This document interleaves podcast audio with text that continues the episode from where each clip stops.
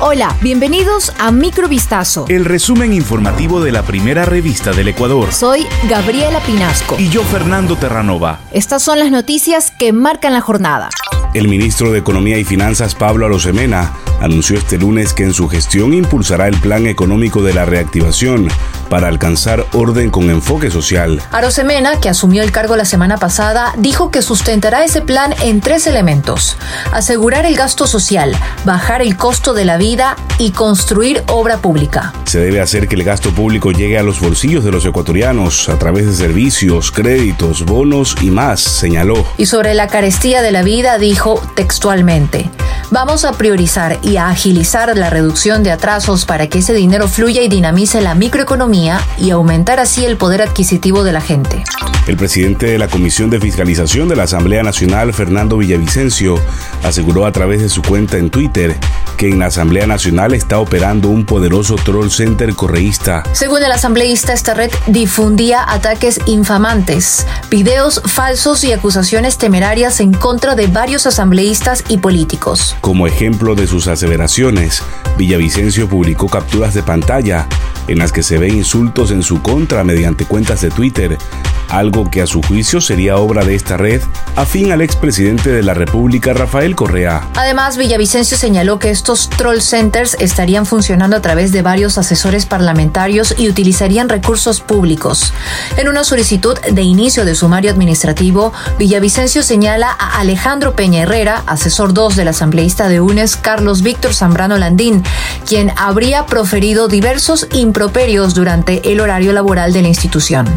La Fiscalía General del Estado presentó su apelación a la sentencia que ratificó el estado de inocencia de los hermanos Daniel y Noé Salcedo, procesados por su presunta participación en el delito de lavado de activos. Durante su intervención, la fiscal Ivonne Proaño argumentó que la sentencia de primera instancia carece de motivación, que violenta la seguridad jurídica y que no se han hecho efectivas las garantías del debido proceso. Además, solicitó a los integrantes del Tribunal de Apelación analicen de forma objetiva las 53 pruebas testimoniales y 102 documentales presentadas en audiencia de juicio, las cuales, según Fiscalía, confirman la existencia del delito y la participación de los procesados en el delito de lavado de activos. La investigación se inició luego de que Noé Salcedo fuera detenido el 9 de junio de 2020 cuando trataba de cruzar la frontera con Perú con 47 mil dólares, cuya procedencia no pudo justificar. Un mensaje amenazante provocó pánico entre estudiantes y padres de familia del Colegio de Bachillerato Ismael Pérez Pazmiño, ubicado en Machala, provincia de El Oro. La alerta que anunciaba una supuesta masacre en el interior de la institución fue difundida mediante redes sociales.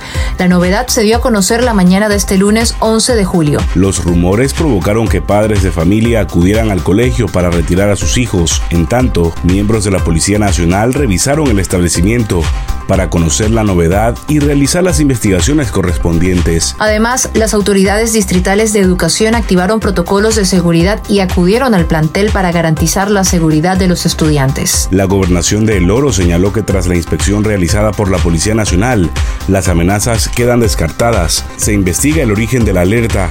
No permitiremos que la delincuencia se apodere de nuestros jóvenes, agregó.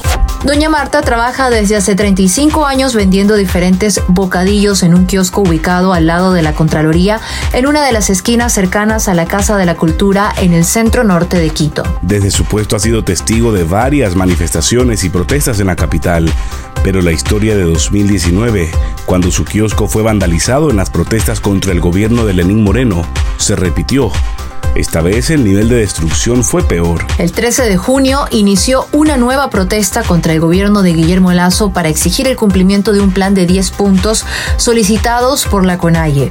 El día 11 de la protesta, es decir, el 23 de junio, la jornada se volvió violenta, derivando en enfrentamientos y vandalismo. Uno de los lugares destruidos fue el kiosco de Doña Marta, lo que causó indignación en redes sociales. Su historia llegó al Palacio de Carondelet, sede del gobierno ecuatoriano donde el presidente Guillermo Lazo se reunió con Marta y le prometió que el Ejecutivo le repondría su pérdida y le ayudaría a diversificar su negocio.